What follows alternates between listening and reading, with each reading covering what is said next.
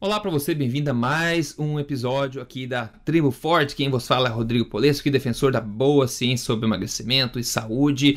E eu tô aqui hoje para falar junto com o Dr. Souto de gorduras saturadas, sim, de novo, de falar sobre isso, tá? Óleo de coco, por que não? Falar umas coisas interessantes sobre a gordura saturada para você colocar na sua cabeça aí e começar a pensar um pouco assim como eu fiz também quando eu tive acesso a esse tipo de informação, só para colocar as coisas em perspectiva e ainda mais tendo em vista essa chuva, como eu já falei, de balelas que saiu ultimamente aí por causa por pronunciamento da Associação Americana do Coração. Também um pouco mais falar sobre a, sobre a verdade científica ganhando força, a questão do low carb também ganhando força onde ela deve ganhar força, você vai entender já o que, que é isso. E também um pouco sobre é, colesterol e estatinas, é a droga mais vendida do mundo, essas estatinas aí, uma indústria multibilionária gente vai falar um pouco sobre esses assuntos aí. Doutor Souto, tudo bem com você hoje? Tudo bem, Rodrigo. Boa tarde, boa tarde aos ouvintes.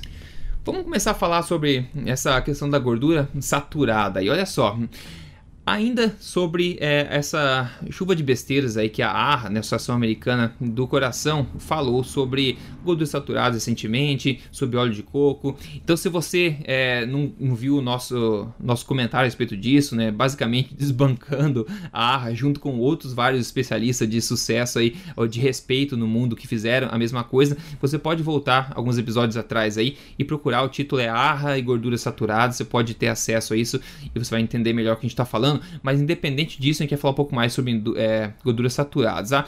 Vamos ver alguns fatos simples aqui, até independentes de estudos científicos sobre gordura saturada, para colocar as coisas em perspectiva. Olha só, todo alimento que contém gordura na face da terra, todo bendito alimento que contém gorduras, tá, que existem, contém os três tipos delas: saturadas, monoinsaturadas e poliinsaturadas.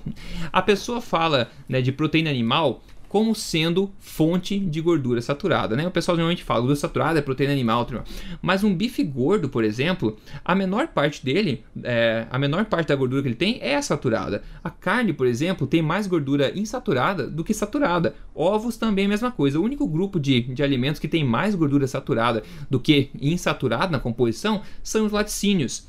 E até sebo de porco, pasme, tem mais gordura insaturada do que saturada. Então só por isso não faz sentido igualar a gordura saturada à proteína animal. Isso é um prato cheio para quem defende veganismo e vegetarianismo. Ainda, peixes tipo salmão, por exemplo, que todo mundo sabe que é saudável, né? Que todos nós sabemos que é saudável, tem mais gorduras saturadas do que carne vermelha. Olha só.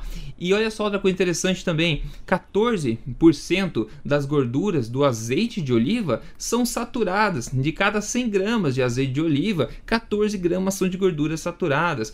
Uma colher, para colocar em perspectiva, uma colher de sopa de azeite de oliva tem mais gordura do que um bife de porco de 100 gramas. É absolutamente ridículo se acreditar que gorduras saturadas fazem mal quando a natureza colocou ela em todo e qualquer alimento que contém gorduras e como nós sabemos, gorduras são essenciais para o nosso organismo funcionar. Então, baseando-se só nisso, né, só nesses simples fatos e no próprio bom senso, a gente percebe logo que demonizar gorduras saturadas é algo quase inexoravelmente estúpido de se fazer. Eu acho que eu, eu queria fazer essa introdução principal, é, primeiro aqui, doutor Souto, para colocar as coisas em perspectivas de quão abismal é essa discussão toda de gordura saturada ser uma coisa de Satã, sabe? É uma discussão tão 2013. Tão 2013. Sabe? Porque então 2013, porque de 2014 para cá tem determinadas coisas que não cabem mais. Uhum. Por que 2014? 2014 foi o ano que saiu a, a grande meta-análise do Annals of Internal Medicine, que pegou tudo que tinha de estudo, desde observacional até prospectivo randomizado, e reuniu e chegou à conclusão que não tinha relação nenhuma. Ah, mas como é que a, o artigo da Associação Americana de Cardiologia mostrou que tinha associação? É porque eles pegaram só quatro estudos. Só quatro estudos de várias dezenas que existem, eles selecionaram apenas quatro. Quatro dos anos 60, ok? Uh, e inclusive assim no, na, na, depois que nós tínhamos gravado o podcast onde originalmente nós falamos sobre Sim. esse assunto Naquela noite saiu um artigo do Gary Taubes sobre o assunto. Uhum, o muito grande bom, Taubes. Muito bom. Tá? E é um espetáculo esse artigo, a gente pode linkar aqui no podcast. Uhum. Tá? E o Taubes uh, comentou assim: olha, um dos artigos, por exemplo, era um artigo com apenas 400 e poucas pessoas. Tá? que foi randomizado, um grupo uh, com gordura saturada, uh, que na realidade era o que estava comendo a sua dieta normal, era um estudo escandinavo. Tá? E um outro grupo no qual foi substituído por gorduras insaturadas. Tá? Só que o grupo que estava consumindo a gordura uh, saturada, ou seja, a dieta normal, tradicional escandinava, ele foi deixado ao Deus dará, ele não fez nenhum acompanhamento. Tá? Enquanto que aquele grupo da uh, gordura insaturada, esse foi recebeu palestras, acompanhamento periódico, palestras sobre vida saudável durante toda a duração do estudo, ok? Então, isso seria o equivalente, hoje em dia, nos dias de hoje, a nós pegarmos, por exemplo, um estudo para testar um remédio, eu vou pegar 400 e poucas pessoas, metade vai tomar o remédio, mas a outra metade, ao invés de tomar o placebo, não, a outra metade não faço nada. Uhum, uhum. ah, então, assim, é, é, é, todo mundo sabe que existe um efeito placebo, ok? E num estudo de dieta, Parte do efeito placebo é estar sendo acompanhado, orientado, pesquisado, questionado, enfim. Uh, isso é parte do efeito placebo da dieta. Só um grupo recebeu a intervenção e aí aquele grupo teve desfechos diferentes. Então, para vocês verem assim, o tipo de estudo problemático que a ARRA escolheu, mas escolheu por quê? Porque sustentava o seu ponto de vista. Tá? Exatamente. Então, as grandes meta-análises e revisões sistemáticas, elas levam em consideração todos os estudos, a totalidade dos estudos que atingem determinados critérios de qualidade, ok? E a ARRA não, a ARRA não fez isso, ela partiu da premissa gordura saturada faz mal. Por quê? Porque nós, Associação Americana de Cardiologia, dizemos isso desde os anos 60 e nós queremos mostrar como a gente continua certo. Embora é. vocês aí digam que não, vocês, inclui nós aqui, Tribo Forte, Gary Taubes, Nina Teichels e o resto do mundo, né? E uh, aí fizeram essa peça fantástica que semelhante ao que a gente conversou no podcast sobre aquele documentário vegano, é um, é um, é um isso aqui é uma peça de advocacia, tá Sim, tá certo? É, é, exato. É a Associação Americana defendendo uma causa. Eles não querem saber se. Re... Não é assim. Nós temos uma dúvida: gordura saturada na dieta é um problema ou não? Bom, vamos ver o que, que o estado atual da ciência nos diz. Exato. Não, é diferente gordura saturada é ruim e nós dizemos isso há 45 anos. Como é que nós vamos e agora nós isso? vamos como é que nós vamos corroborar isso? É. é, é basicamente isso aí. Agora sabe quem agora, sofre o... muito com essa questão da gordura saturada, Torçoto, que surgiram depois manchetes. Eu acho que é legal você falar um pouco sobre isso também. É o nosso óleo de coco, né, que acabou sofrendo isso porque a grande maioria da composição dele é gordura saturada, né? Então, o que, que tem a dizer sobre isso aí? Pois é, é fascinante isso aí. Eu até chamei assim a postagem que eu fiz sobre isso no blog de manchetes estranhas. Por que manchetes estranhas? Porque o estudo, tá? eu tô com ele aberto aqui na minha frente, deixa eu dizer o título para vocês. O título é Gorduras da dieta e doença cardiovascular. Dois pontos. Uma recomendação presidencial, quer dizer, do presidente da. Associação Americana de Cardiologia, tá? Ou seja, uma coisa narrativa, declarativa, assim. Aqui o presidente da associação vai dizer para vocês o que, qual é a real sobre gordura, tá? O que está faltando nesse título? Não, não estou vendo, não estou vendo óleo de coco escrito aqui. O artigo não é sobre óleo de coco, pessoal, não é. Tá?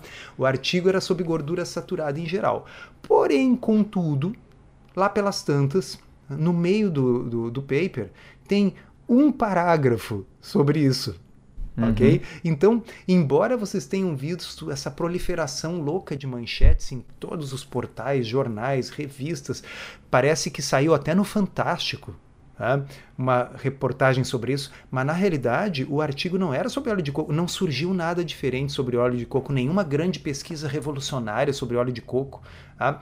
É um artigo de revisão. E vocês querem saber o que, que dizia nessa parte do óleo de coco? Vou dizer para vocês. Tá? Então, assim, ó, diz o seguinte: uh, o efeito líquido, o efeito final de, do aumento do ácido láurico. Ácido láurico é o que mais tem no ácido no óleo de coco, tá? É o tipo de gordura que mais tem no óleo de coco. Então, o efeito do aumento do ácido láurico uh, com a diminuição de carboidratos é uma pequena redução na relação LDL dividido por HDL. Uhum. Rodrigo, a última vez que eu chequei, isso era uma coisa boa, ok? A, quando, é, quando a redução, quando a relação LDL-HDL cai, isso é uma coisa boa. Uhum. Então eu escrevi aqui, ó, nesse trecho, a ARRA admite que o óleo de coco, no contexto de uma dieta low carb, ajuda a melhorar o perfil lipídico, a reduzir, reduzir a relação LDL-HDL. Aí o que, que eles fazem? Em seguida, eles entram numa discussão na qual eles, ARRA, fazem uma confusão do diabo tá? entre o que acontece quando se eleva o HDL com remédios, que é ruim, não adianta nada, ou quando o HDL é geneticamente elevado, tem pessoas que têm um transtorno genético hereditário, muitos podcasts atrás nós falamos sobre isso, falamos. pessoas que têm um HDL super, super alto e têm uma incidência um pouco maior de doença cardiovascular. Bom, aí eles pegaram isso, que não tem absolutamente nada a ver com pessoas cujo, LD, cujo HDL é bom por, por causa de estilo de vida, né? Uhum. Pessoas que o HDL é bom porque fazem exercício, pessoas que o HDL é bom porque elas fazem uma dieta low carb, pessoas que o HDL é bom porque tem pouca resistência à insulina, ok? Nessas pessoas é absolutamente inquestionável que ter HDL bom é favorável, ok? E eles dizem o seguinte, que então HDL para eles não é importante e que, portanto, não importa o fato dessa relação diminuir. Vocês entendem o nível de, lou de, loucura do argumento? Insanidade. Ah, e aí eles dizem o seguinte, aspas, ensaios clínicos randomizados que comparem os efeitos diretos em doença cardiovascular do óleo de coco versus outros óleos não foram publicados. Oh, meu Deus do céu. Ok? Então não tem, não existe, não se sabe. Tá? Entretanto, como o óleo de coco aumenta o LDL, nós aconselhamos que se evite seu uso. É, então esse é o picada. grande é. argumento. Assim, É. é, o artigo que não era sobre óleo de coco, que era sobre gordura saturada em geral, baseado na, em quatro ensaios clínicos antigos e problemáticos Com vieses, dos anos é, 60, exato, com exato. vieses, ok? O viés maior nem é esse, o viés maior é os artigos que eles excluíram, eles Exato. excluíram aqueles que detonavam essa ideia, tá? Mas aí, quando chega no único parágrafo que, fica, que fala sobre óleo de coco, eles dizem assim: olha, na realidade, o óleo de coco até melhora o perfil lipídico, só que melhora as custas de HDL. Mas nós aqui na ARRA não acreditamos mais que a HDL seja uma coisa importante. Então, como ele aumenta um pouco o LDL, e já que não existe nenhum ensaio clínico randomizado para dizer que é bom, então deve ser ruim. É, a voz de Deus, né? Se fosse a associação do, do crochê do Paraná, tudo bem, né? Mas só o que eles fazem é coração, porra. É, agora, Rodrigo, vamos fazer um exercício aqui, ó. Uh, quando começou lá essa história da ARRA falar mal da gordura saturada, lá dos anos 60, que tipo de estudo eles estavam usando, a Ansel Keys estava usando, que tipo de estudo era? Eu não considero nem estudo que eles estavam usando aquilo lá. Eu usei coleta de dados associativo epidemiológico. Epidemiológico, obviamente não eram ensaios clínicos randomizados, Com mas certeza. eles se, basou, se basearam na epidemiologia, na observação, para dizer: olha, os Estados Unidos que come muita gordura tem doença no coração, e o Japão que come pouca gordura tem pouca doença cardíaca. Claro, eles não consideraram, por exemplo, que uh, o Japão não comia açúcar, os Estados Unidos comiam um monte de açúcar. É mas enfim, observação seletiva. observacional, observação seletiva.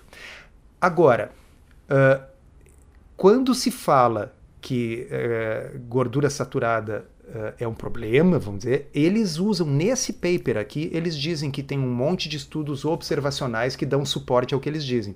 No entanto, se a gente pegar e disser para eles, ok, e o que, que os estudos observacionais dizem a respeito do consumo de coco e óleo de coco no Pacífico? Tá? Uhum. Tem um monte de ilhas no Pacífico lá que tem coco a dar com pau e eles Uhum. consomem até 60, 70% das suas calorias diárias em coco. Tá? Essas pessoas têm uma incidência menor de doença cardiovascular do que os países ocidentais. Uhum. Aí eles dizem: ah, não, mas esse argumento não vale porque é epidemiológico. agora não, né? agora não vale. Então, assim, epidemiologia vale quando é a nosso favor. Exato. Quando é contra, epidemiologia não vale. Então é assim, ó, pessoal. Não é assim que funciona. Epidemiologia vale quando é para destruir mitos, tá? Então, eu digo assim, óleo de coco faz mal.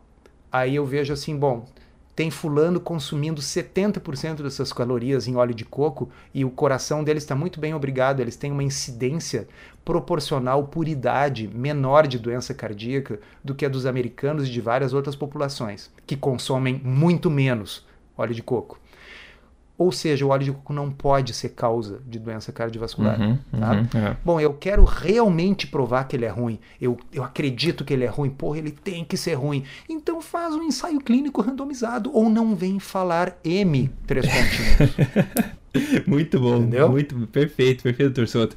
É, bom, a gente sempre fala do saturado, eu tenho um pressentimento que a gente vai continuar falando sobre isso também, porque é difícil quebrar décadas aí de informação ruim sendo propagada, mas a gente faz o nosso possível aqui para tentar ajudar você, pelo menos que escuta aqui, você aqui da, da Tribo Forte, a ter acesso a uma informação um pouco mais embasada, né? Agora uma coisa positiva, né? Uma coisa positiva que eu acho que vale, vale chamar atenção aqui, que foi uma matéria que saiu recentemente na, na revista do Conselho Regional de Nutrição terceira região de São Paulo, tá? Uma matéria defendendo ou mostrando low carb especificamente com uma conotação favorável como intervenção para perda de peso. Eu acho que é legal a gente realmente aplaudir, né, que, que esse tipo de informação está ganhando, aplaudir a nutricionista que escreveu e aplaudir também o Conselho Regional de Nutrição por ter aprovado a publicação dessa boa peça baseada em ciência numa revista dentro de uma área, ou seja, nutrição, que desesperadamente precisa abraçar esses conhecimentos científicos, né?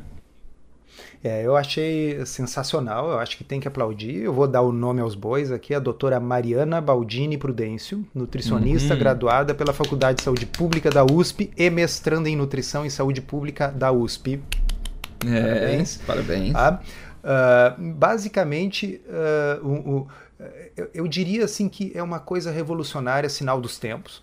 Sim. Porque o, o CRN3, o Conselho Regional de Nutrição uh, de São Paulo, é o maior, né? Quer dizer, São Paulo é o que tem o maior número de filiados. Tá? Uh, e uh, basicamente está colocando uma visão alternativa, né? mas por uma pessoa bem graduada, ela é uma, uma, uma entrevista com referências bibliográficas, né? É coisa uhum. como deve ser feita.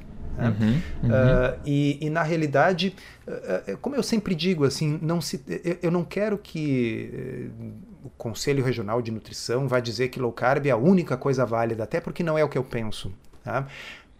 Mas isso aqui deve dar segurança, deve dar tranquilidade, pelo menos para, para as nutricionistas, para os nutricionistas daquele estado, do estado de São Paulo, de poder praticar a estratégia low carb para aqueles pacientes que podem se beneficiar dessa, dessa estratégia, que são principalmente quem? Os obesos, os diabéticos sim, e os sim. portadores de síndrome metabólica, né?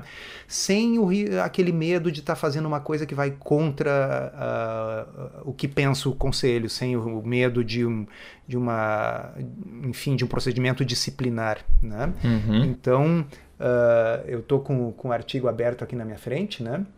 Uh, temos assim, por exemplo, a pergunta: uh, com base na literatura científica, quais são os principais pontos positivos conferidos pelo uso dessas dietas? Então, diz a doutora Mariana: perda de peso é um dos pontos positivos e um dos fatores determinantes, ainda que de forma uh, indiscriminada, utilizado para atrair adeptos. Em revisões sistemáticas e meta-análises, ok? Então, assim, passou, deixou de ser opinião. Ela está revisitando isso, isso. revisões sistemáticas e meta-análises. Foi observado que em indivíduos obesos, as dietas low carb e ricas em proteínas foram eficazes na redução do peso. Deixa eu só trocar a página aqui. Por períodos curtos de intervenção. Além disso, também em intervenções curtas, as dietas low carb e cetogênica foram mais eficientes na redução do peso corpóreo quando comparadas com dietas contendo pouca gordura. Né? Uhum. É um negócio assim que uh, há pouco tempo atrás acho que seria impensável a gente ver na revista sim, do Conselho. Sim, sim. Então muito tá? bom, né? E olha aqui, ó, além da perda de peso, existem outros efeitos positivos associados ao uso dessas dietas? A pergunta. Resposta: sim. Em diferentes estudos tem sido observado que quando essas dietas são adotadas por indivíduos obesos ou com síndrome metabólica, objetivando a perda de peso, ocorre melhoria de parâmetros metabólicos, principalmente aqueles associados ao risco cardiovascular, como redução dos triglicerídeos e aumento de HDL. Né? Uhum. Então eu achei muito interessante, uh, uma entrevista ponderada, ela não está agindo ali nem como fã da coisa, nem como crítica, ela está colocando que está na né? literatura, uhum, embasado, exato. com referência.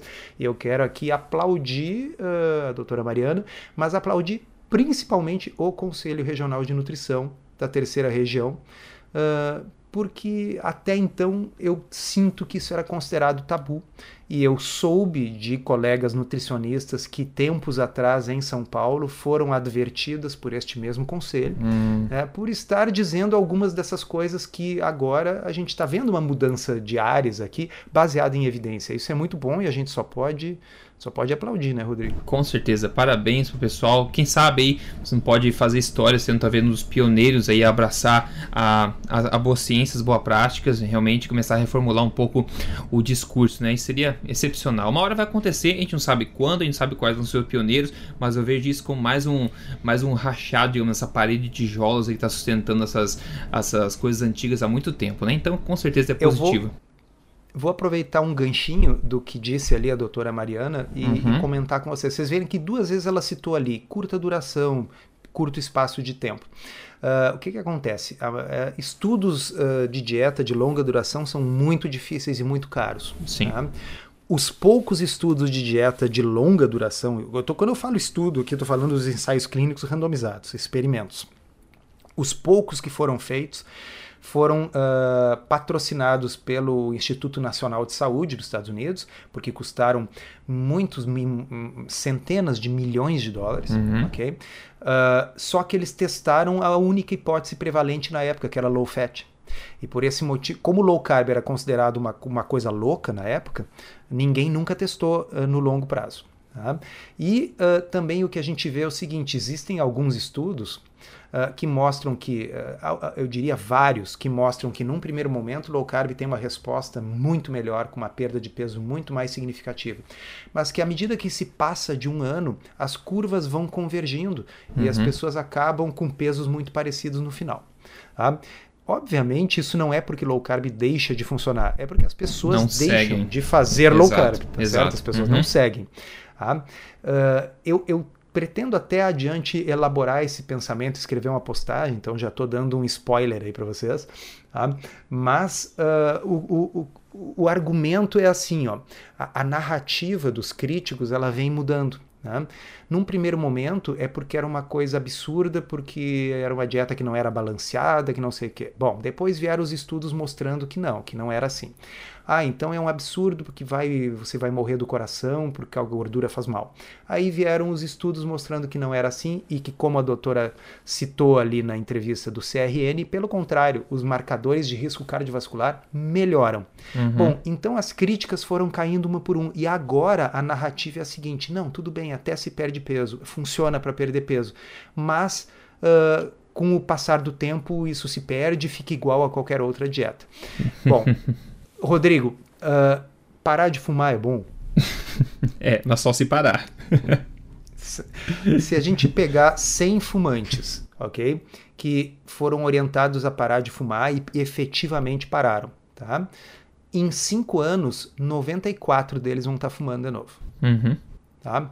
Então, o melhor é não é dizer para não parar de fumar. É a mesma racionalidade, né? Mesma... Porque é o mesmo raciocínio, pessoal. É o mesmo tá? raciocínio. Então, assim, ó, só porque algo é difícil de ser seguido, porque o ser humano, por natureza, tem dificuldade de sair da sua zona de conforto, isso não significa que esse algo seja igual a não fazer nada. Exato. Tá ó, ó, vamos explicar, tá? Uh, se parar de fumar com certeza traz muitos benefícios para a saúde, ok? Mas se eu pegar e comparar, ok? Se eu pegar 100 pessoas, tá? 200, desculpa, vou randomizar em dois grupos. Um grupo eu vou fazer parar de fumar, o outro grupo deixa continuar fumando. É muito provável que eu não veja grandes diferenças depois de vários anos, por quê? Porque as curvas vão se aproximando, muitos ex-fumantes começam a fumar de novo, ok? E talvez em cinco anos as curvas estejam superponíveis dentro da margem de erro entre os fumantes e os não fumantes. Isso não significa que parar de fumar é uma coisa ruim, algo que não funciona, algo que não deva nem ser sugerido para as pessoas, porque entendeu? Não, a gente tem que é tentar aumentar a chance de que as pessoas consigam continuar na sua trajetória de ex-fumantes. Só que para o fumante tudo é a favor ok?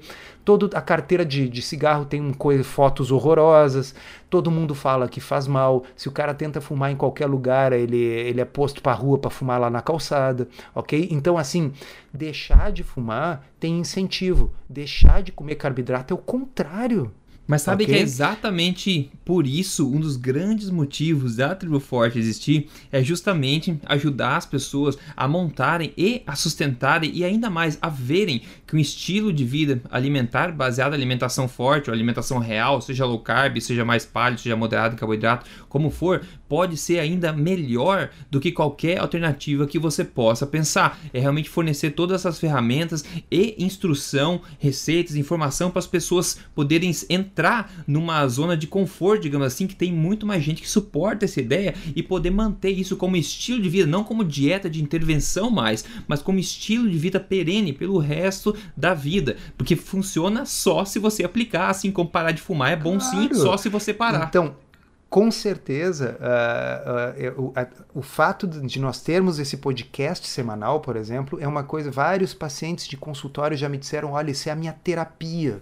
É onde eu, eu escuto e aquilo me ajuda a, a, a ter mais uma semana onde eu vou seguir, porque eu me entusiasmo de novo cada vez que eu escuto vocês falando, as pessoas dizem isso. É, isso é legal. Mas então, assim, ó, não caiam nessa, eu, é, é um argumento canalha esse, de que, uh, ah, tudo bem, então assim, a gente já sabe que low carb funciona bem, a gente já sabe que low carb reduz o risco cardiovascular, mas a gente continua sendo contra low carb por quê? Porque no longo prazo o resultado não é bom.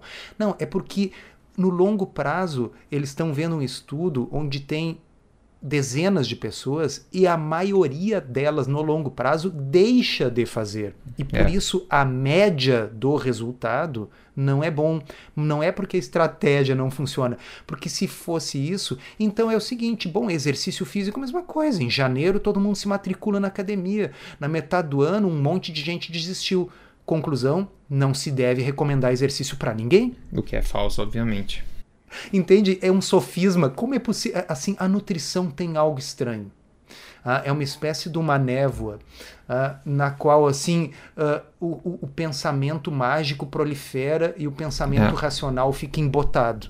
É, né? é. Porque quando é só a gente pegar um exemplo fora da nutrição e fica claro como o dia, tu já percebeu? Sim, é, é verdade. Fala, né, no cigarro, bom, tá, é óbvio, né, é, porque as pessoas estão parando, se elas continuassem sem fumar, bom, aí daria resultado na saúde, ou a pessoa está fazendo exercício, pô, só que ela parou e aí ela perdeu os benefícios. Sim, mas ela parou, perdeu os benefícios porque parou, né? É, Isso não significa que exercício seja uma intervenção fraca na é, saúde. Com certeza. O exercício é uma intervenção fortíssima na saúde, mas se nós pegarmos um grupo de pessoas, várias deixarão de fazê-lo, ok? Bom, low carb é uma intervenção fortíssima para síndrome metabólica, diabetes e perda de peso. Agora, por que que no decorrer de um ano, dois anos, começa as curvas a se aproximar? Não é porque no low carb ficou fraco depois de um ano. É porque eles não acompanham a tribo fazer... forte.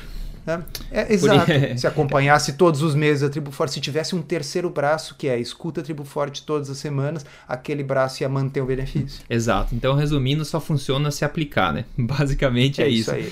E, tá. bom, legal. É, Torçoto, é, pode partir pro, pro próximo assunto aqui, que é, novamente, a gente sempre fala sobre esse assunto também, colesterol, e falar sobre LDL e tal. Até eu tenho uma opinião que é, é controversa, enfim, que o LDL ainda vão descobrir que não é um marcador de, de risco risco aí tão aceitável como, como eles acham que é, mas enfim, é uma revisão sistemática publicada no BMG, que é o British Medical Journal, em 2015, que ele analisou mais de 60 mil pessoas com mais de 60 anos de idade, provindas de 30 cohorts, 30 grupos de é, estudos que fizeram dentro dessa meta-análise aí dessa revisão sistemática. Agora, uma associação inversa entre o colesterol LDL e mortalidade foi vista em 92% dos casos. A conclusão dessa meta-análise é o seguinte: um alto LDLC, que é o número de partícula, foi inversamente associado com mortalidade na, na maior parte da população acima de 60 anos.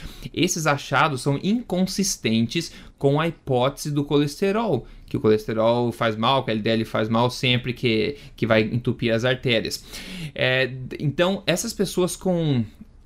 Como é que falam aqui? Ah, a Tati fala que essas pessoas com alto LDL viveram tão longo, tão, é, tanto quanto ou até mais com pessoas que tinham, é, quanto pessoas que tinham baixo LDL.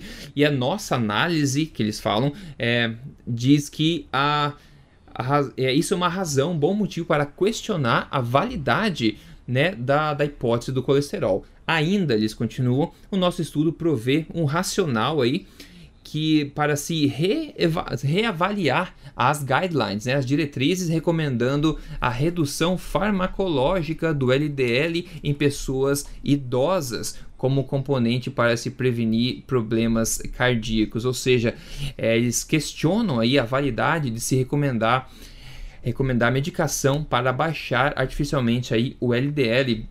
Isso é bastante, eu acho uma população muito grande, né? E falando sobre estatinas em particular, tem uma outra também, estudo bem recente publicado em, em 22 de maio no JAMA, Jornal Americano de Medicina. E sabe que são esses remédios justamente para baixar o bendito colesterol, né? Então essa revisão, esse estudo publicado em 22 de maio agora, de 2017, no JAMA, analisou os dados de um ensaio clínico randomizado com mais de 2.800 pessoas. Ele concluiu o seguinte: estatinas não reduzem os ataques cardíacos ou mortalidade por doença coronária e também não reduz mortalidade de nenhum de todas as causas, comparado com pessoas que não estavam tomando é, estatinas, né? Reportaram aí o, o pessoal do estudo, né?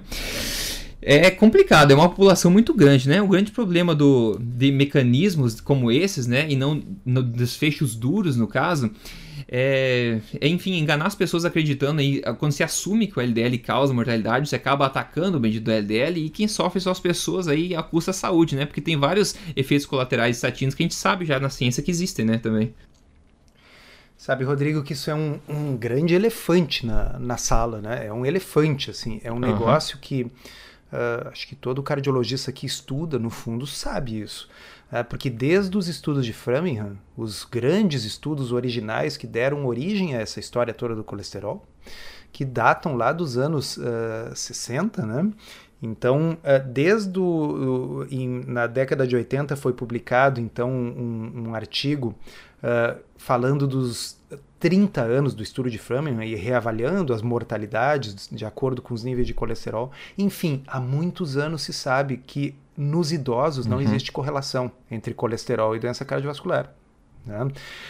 Mais do que isso, existem vários uh, estudos.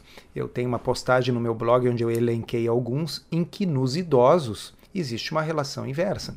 Tá? Então, quando saiu essa meta-análise que você citou no ano passado? Aquilo simplesmente compilou dados, mas não era, não foi uma descoberta nova, já não, tinha. Não Tá? Então, assim, é, é, é, muito interessante a gente ver, por exemplo, uh, idosos né, subdivididos em categorias de colesterol, abaixo de, sei lá, cento e tantos, uh, ah, 200 e depois acima de 240. O, o, o grupo lá acima de 240 sempre vive mais. Tá? Uhum. Então, não é uma novidade. E o fato de que isso não é amplamente conhecido uh, é, no mínimo, estranho. Né? Mas você acha que tem alguma agora... força a indústria toda do, da estatina? Pois é, você acha que tem alguma força, Rodrigo? Uma indústria sei, né, multibilionária? Você acha que vai interferir na, na publicação dessas informações? É, então, assim, o fluxo da informação definitivamente é, é, ele é moldado por interesses, né? Então, uh, sempre que eu estou conversando com algum paciente em consulta e dando aquela introdução, assim, tentando explicar para o sujeito, olha, nunca houve evidências de que a gordura total da dieta fosse um problema, Uh, e esse mito é o que impede os profissionais hoje em dia de adotar uma estratégia que todo mundo sabe que funciona, que é uma estratégia low carb, porque eles têm medo da gordura. Tá?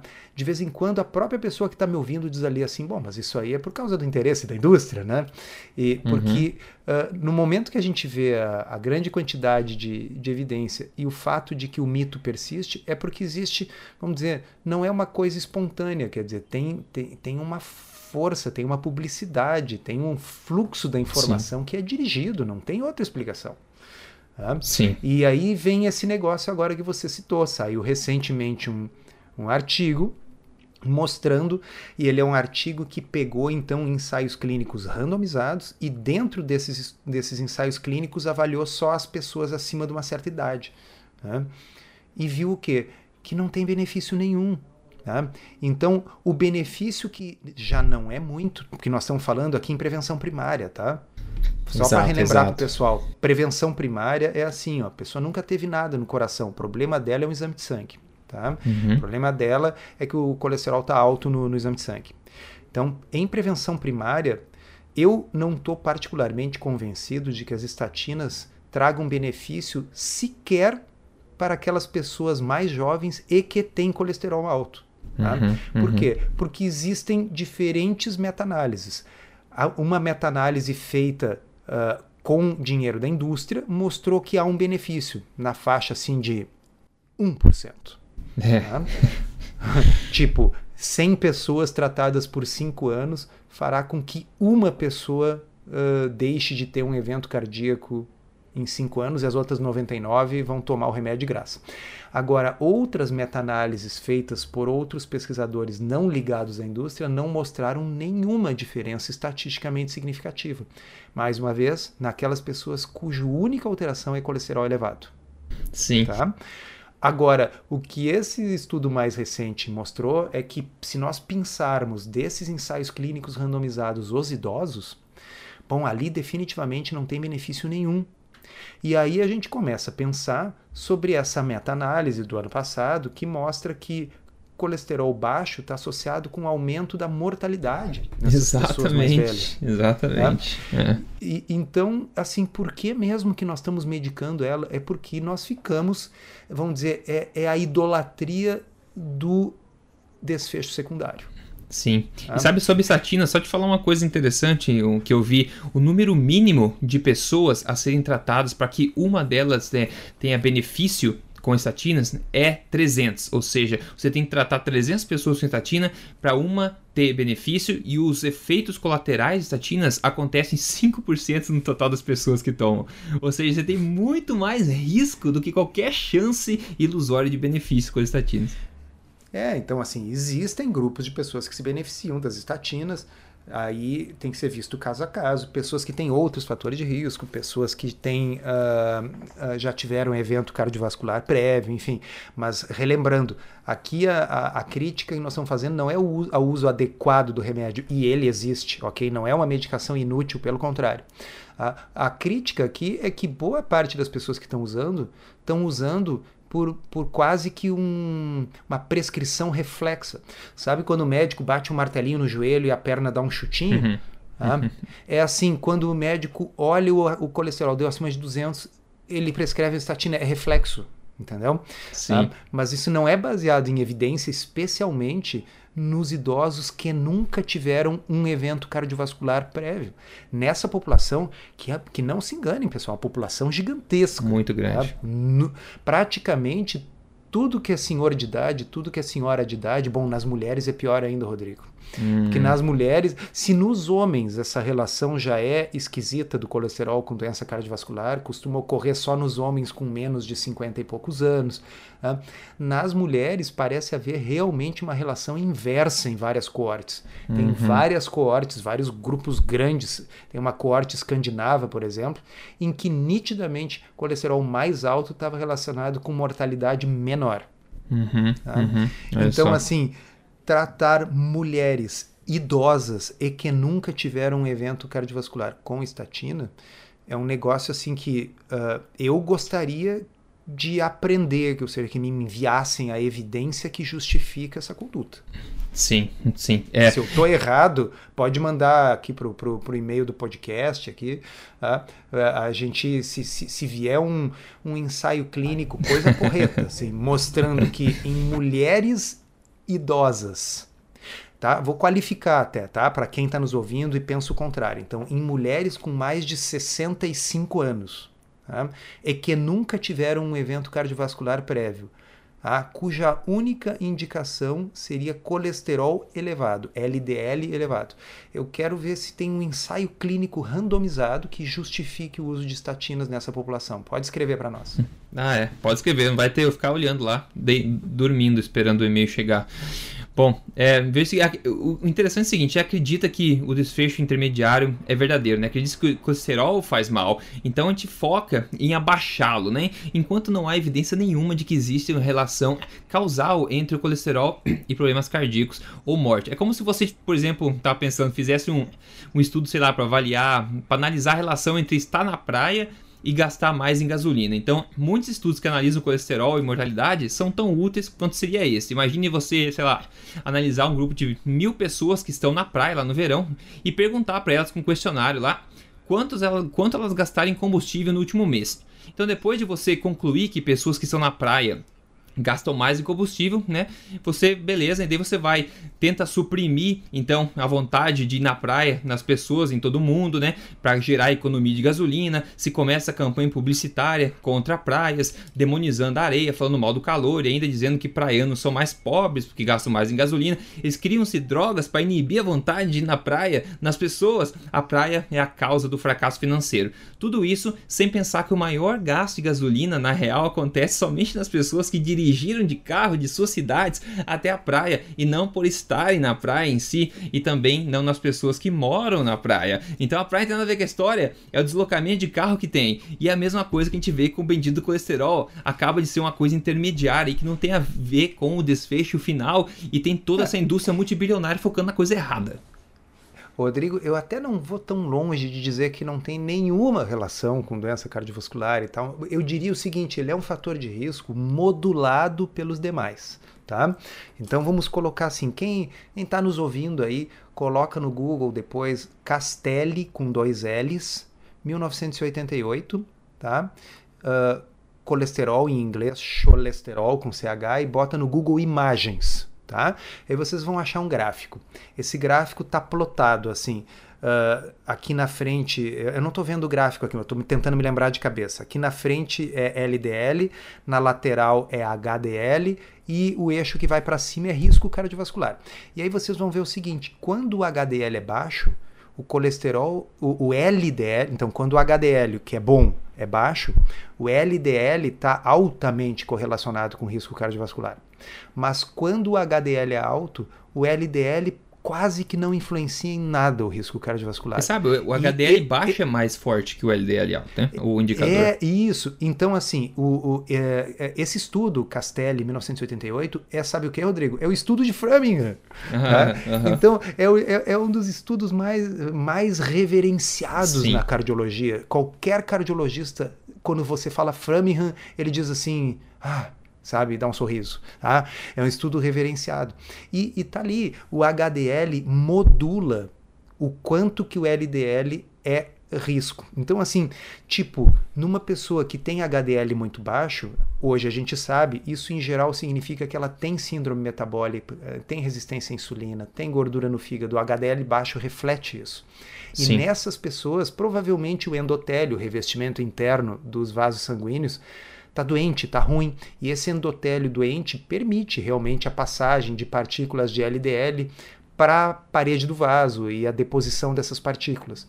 Então, claro, se eu pegar uma pessoa que tem um HDL baixo, que tem síndrome metabólica, se eu baixar o LDL dela com medicação, provavelmente eu estou reduzindo o seu risco cardiovascular. Então, assim, o LDL tem relação com o risco cardiovascular, mas ele não, é, ele não vive sozinho, isolado no mundo. Ele é completamente modulado pelas outras coisas. A pergunta que eu me faço, Rodrigo, e você se faz também, imagino, é assim: em pessoas realmente saudáveis, pessoas que se alimentam bem, não tem síndrome metabólica, HDL bem alto, triglicerídeos bem baixos, não tem diabetes, glicemia boa, hemoglobina glicada boa, fazem exercício, não fumam, ok? Será que nessas pessoas, nessas, o LDL tem qualquer relação com doença cardiovascular? Eu tenho dúvidas, eu não sei, ninguém sabe. É, exato. É, o que eu disse é, não existe uma relação causal entre comprovada entre o colesterol do sangue e problemas cardíacos. Tem como você falou associação, ainda mais quando tem um conjunto de marcadores, né? E em pessoas saudáveis, eu acho que um LDL extremamente alto pode ser ou um sinal de desepidemia, em alguns casos mais raros, ou um bom sinal de uma alimentação bastante alta em refinados processados, né? Então, a, é. o que vai causar o problema não é esse o coitado LDL que está alto por causa da alimentação interpretação ruim também. Então eu, eu, sugiro que o pessoal dê uma olhada no gráficozinho esse, porque é, sabe a, a, imagem que diz mais do que mil palavras, que mostra assim, olha, realmente o LDL tem alguma influência no, no risco cardiovascular, não dá para negar isso, tá? mas a influência dele é completamente modulada pelo HDL. É, tá? ele não é, vai dizer então, que não é uma, ele não é uma consequência de alguma coisa que está causando uma alta no LDL. Esse eu acho que é o ponto ah, principal. Então, não é o coitado a, a, do LDL até pode ser, eu diria assim, talvez é, é que a coisa é multifatorial, né, Rodrigo? Com então, certeza, assim, a gente não, sabe disso. Eu não posso afastar que o LDL possa ter um, ser um pedacinho desse quebra-cabeça, mas Sim. ele não é esse pedaço gigante que se sugere. Uh, nós já mencionamos isso que eu vou mencionar agora, mas não custa falar de novo. Uh, meses atrás, e é interessante porque agora ninguém mais está falando nisso, né? Meses atrás, uh, poucos meses atrás, saiu aquele remédio novo, custa 1.400 dólares é, por mês, um é. remédio é. injetável que baixava o colesterol para níveis nunca antes vistos. Uhum. Tá? Níveis assim próximos de zero. Tá? E, no entanto, o grupo que usou o remédio não morreu menos do coração do que o grupo que usava o placebo. Aliás, numericamente falando, o grupo que usou o remédio, esse que baixava o colesterol a quase zero, teve mais mortes do que o placebo, só que não chegou a dar diferença estatisticamente significativa. Mas a gente esperaria que tivesse dado menos mortes se o colesterol Sim. realmente fosse um fator causal de tamanha magnitude. É, né? exato. Então, assim, uh, uh, ele talvez ele seja o seguinte: aquele oportunista, ok? Que causa doença quando o resto está ruim. É. Né? Uhum, Ou que causa doença quando ele está em valores muito altos. Tá? Assim, então, eu realmente acho que ele passa a ser problemático lá quando o LDL está aí acima de 190, 200. Bom, de repente a gente tem que começar a pensar em ver o que, que pode mudar primeiro em estilo de vida, eventualmente em medicação. Mas, uh, uhum. mas assim, porque o colesterol total passou de 200, porque o LDL passou de 130, tomar remédio, mais uma vez, eu quero ver, mas eu quero ver assim, evidência forte. Sim, né? não, sim. E não é a única meta-análise lá que mostra isso. Vamos ver o conjunto das meta-análises. Sim. É. Não sim. tem, Rodrigo, não tem. Para prevenção não, não primária não tem. Eu sei que não tem. Eu, é, eu costumo ser um pouco mais enfático nessa área, porque eu sei o tamanho dos interesses e quão fraco é, a, é as evidências onde essa indústria toda está embasada. E tem muita gente sofrendo por causa disso, gastando dinheiro com isso, sofrendo efeitos colaterais, por exemplo, de estatinas, e pessoas que não têm prova nenhuma que justifique, elas deveriam estar tá tomando. E pelo que eles estão. Vinham falando um tempo atrás, eu vi, não lembro se a gente falou ou não, que eles estavam baixando, tipo, a idade mínima já como prevenção para o pessoal começar já a tomar uma estatina para prevenir é como se fosse começar novinho tomar aspirina para prevenir dor de cabeça no futuro. É, ridículo, né? Porque quanto mais você abrange a população, claro, você como indústria, mais você vai lucrar também, né? Só que se isso fosse comprovadamente verdade, que desse um benefício comprovado real, palpável, claro, ninguém ia falar muito a respeito, né? Mas é por isso que existe todo esse bafafá sobre o colesterol, porque não existe essa base sólida científica, né? E muita gente está sofrendo por causa disso. É, e, e uma das consequências uh, piores que eu vejo é o seguinte: a pessoa tem uma flutuação do colesterol que está completamente dentro dessa faixa que nós dizemos que, obviamente, não faz diferença nenhuma, não, não é o sujeito que ficou com 400 de colesterol, ah, tinha 180, agora está 220. Tá? Uhum. Uh, e aí a pessoa tem um piripaque, entra em pânico, por quê? Porque, ah, subiu muito, viu, não dá mesmo para fazer essa dieta, larga tudo, fica obesa e diabética, infarta por causa da obesidade e é. diabetes, com é. colesterol bem baixinho, né? Pois é, pois é, isso é triste. É. Muito triste. Então as pessoas uh, têm. É, é, sabe aquela pessoa assim que tem medo de avião, mas não tem medo de andar de carro na, na estrada? pois é, né? tem muito mais risco, é, né?